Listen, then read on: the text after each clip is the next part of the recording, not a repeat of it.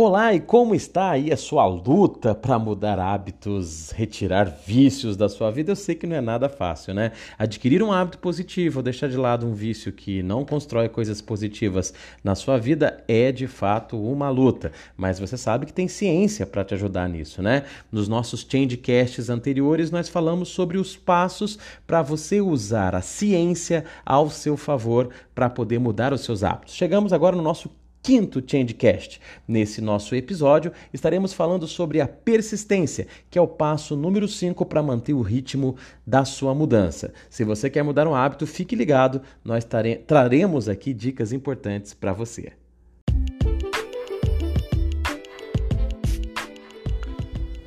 Seja bem-vindo ao Changecast. Bora mudar com o Marcelo de Elias, sempre com informações, dicas e ideias sobre gestão de mudanças, mudança de hábitos e atitudes e comportamentos protagonistas, com a produção e curadoria da Universidade da Mudança e a apresentação do palestrante e professor Marcelo de Elias. Bora mudar?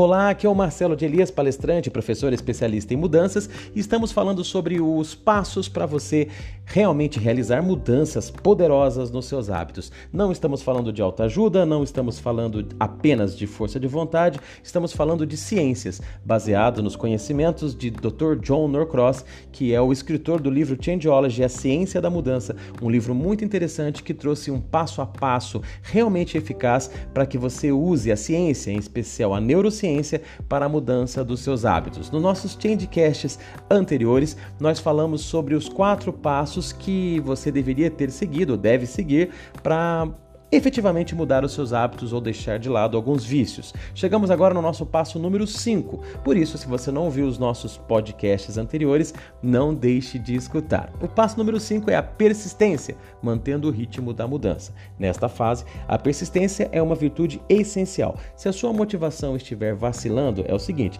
persista ainda assim.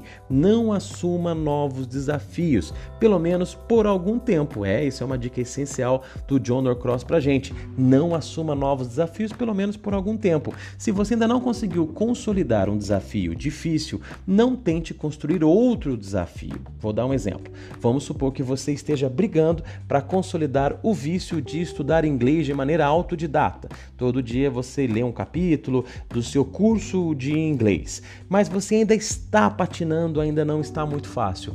Então não é o momento de assumir um outro desafio, como por exemplo, de praticar, passar a praticar uma atividade física que vai requerer muito, uh, muita persistência, muita perseverança por sua parte. Então vamos aos poucos, de maneira evolucionária, você vai construindo de fato hábitos positivos. A não ser que os hábitos eles se complementem. Por exemplo, se você é, tem um hábito de já tem um hábito de fazer caminhadas que você ainda está batalhando com esse hábito, mas ele já está quase se consolidando, nada impede de você começar um outro, como por exemplo, de ter uma alimentação mais saudável, porque um complementa o outro. Mas ainda assim avalie se é o momento exato de você assumir um novo desafio, tá ok? Uh, Para que você possa continuar progredindo né, rumo aos seus objetivos mais imediatos, continue acompanhando os indicadores. O que quero dizer com isso? Você, lá no início, lá no planejamento, quando eu falei da etapa 1, a gente combinou que seria importante ter um gráfico, um indicador, um número, uma forma visual de você acompanhar uh, o progresso né, de, todo o, de toda a sua mudança de hábito, de toda a sua caminhada para a mudança de hábitos. Por exemplo, se você quer adquirir hábitos saudáveis de fazer caminhada, então é interessante você você tem um gráfico, uma tabela, um indicador, onde você acompanha quantos quilômetros você tem caminhado, uh, preferencialmente de maneira visual, né? Se você tem um indicador que vai mostrando essa evolução, um gráfico que vai melhorando, então para que você seja persistente, Continue acompanhando esses gráficos, não deixe de lado nenhum dia. Olha todo dia, acompanha para você não desanimar e perceber que com o seu esforço, com a, o seu planejamento, com a sua ação efetiva, aquilo tudo vai trazendo resultados. Agora, uma dica essencial é essa: visualize né, o seu futuro bem sucedido e acredite nele. Que eu quero dizer com isso? Significa que você tem que ter uma na sua mente muito claro o que você quer. Vamos supor que você queira emagrecer. Querer emagrecer não é uma mudança de hábito, tá ok? Querer emagrecer é um objetivo final que você pode construir através de mudanças de hábitos. Então vamos supor que você queira emagrecer tendo uma alimentação mais saudável. Então por que não colocar no lugar bem visível uma foto de quando você era menos né, pesado, de quando você era mais leve, para que você se inspire sempre.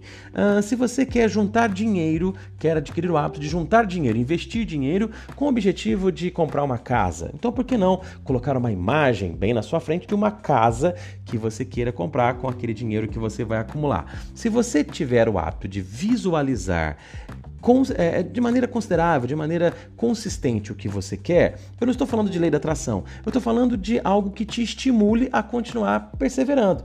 Ah, não que eu não acredite na lei da atração, não que o segredo não funcione, vai de cada um. A, física quântica, né, ela está aí para nos explicar uma série de coisas que até então uma ciência mais.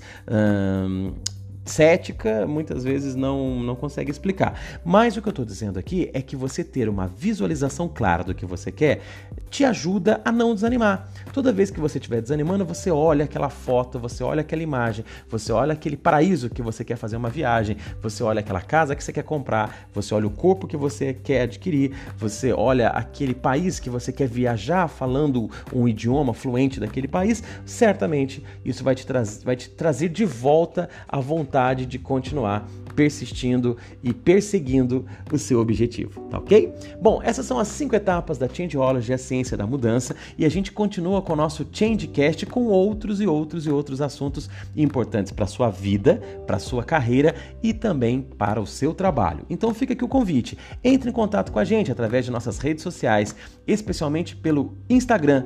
Manda um direct para a gente no Instagram, lá na minha, na minha página, Marcelo D. Elias, ou então na Universidade da Mudança mudança, entre em contato com a gente dando ideia de temas que você queira acompanhar no nosso Changecast. Podemos falar sobre mudança de carreira, sobre mudanças no seu negócio, mudanças na liderança ou até mesmo continuar falando sobre mudanças de hábitos e comportamentos. Para encerrar o nosso Changecast de hoje, eu queria deixar uma reflexão, um pequeno texto que eu escrevi e que eu acho que pode te estimular.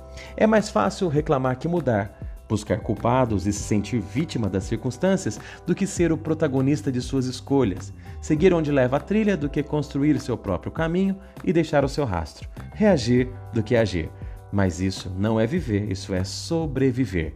Que você escreva sua história, comprometa-se com as mudanças e construa o seu destino, pois Pior que reclamar pelas situações que você mesmo criou é deixar de buscar uma nova jornada, sendo que você já tem as ferramentas e a capacidade para mudar. E isso requer escolher pelas atitudes que farão a diferença todos os dias. Tá ok? É isso que eu desejo para você, que você faça sempre as melhores escolhas todos os dias, que você escolha as atitudes que vão trazer para você um resultado e uma vida muito melhor. Até o nosso próximo Changecast, aguardo você no nosso próximo episódio.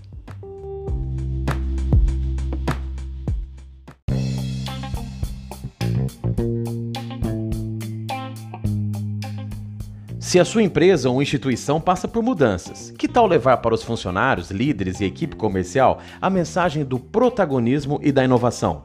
As empresas mudam, o cliente muda, as equipes mudam. Nossas palestras falam de inovação, futuro, vendas, atendimento e liderança, sempre com conteúdos atualizados, transmitidos com leveza e com bom humor. Saiba mais sobre o meu trabalho em www.marcelodelias.com.br. Eu, Marcelo de Elias, sou o palestrante das mudanças e estarei aí para ajudar você.